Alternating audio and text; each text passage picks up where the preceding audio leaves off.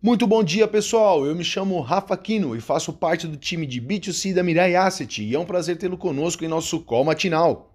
Hoje é terça-feira, 22 de novembro e vamos com as principais notícias do mercado. Segue as negociações em torno da PEC de transição.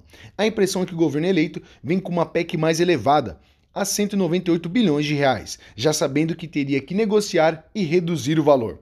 Alessandro Vieira, senador do PSDB pelo Sergipe, por exemplo, propõe uma PEC de 70 bilhões por quatro anos, restrita à Bolsa Família de 600 e ao subsídio de 150 reais para menores de idade, não muito distante do valor sugerido por Tasso Gereissati, do PSDB do Ceará, com 80 bi, mas em definitivo.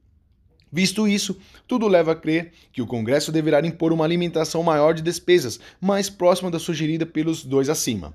Lembremos que a PEC precisa de dois turnos, nas duas casas, de 3 a 4 dos votos, para ser aprovada com o prazo findado em 15 de dezembro. Ou seja, um longo trâmite em um prazo muito apertado.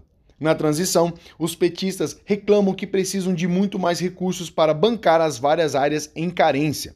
Só que para isso é preciso receita, e o Tesouro já disse não dispor. A equipe de transição contava com quase 200 bi e mais 40% das receitas extras para atravessar 2023. Terá que se contentar no máximo com 70 bi a 100 bilhões de reais. O fato é que o novo arcabouço fiscal terá que ter alguma trava nas despesas, em sintonia com o resultado fiscal e a dívida pública. Estudos indicam que a PEC do governo eleito tem potencial para elevar a dívida bruta em 50 bilhões de reais, saltando de 90 do PIB contra 77 agora em 2022 pela Focus. Sobre o novo ministério, expectativas são de que teremos uma definição em meados de dezembro. A Eurásia, por exemplo, prevê a ampliação dos ministérios de 23 para 30, a acomodar os aliados do PT. Na economia, a expectativa de um quadro do PT com Fernando Haddad ou Alexandre Padilha, mas não descartando alguns nomes do PSDB já cogitados. No planejamento, o ex-governador do Piauí, Wellington Dias, surge como alternativa. Sobre a agenda do dia, esvaziado, o Ministério da Economia divulga o relatório bimestral de receitas e despesas.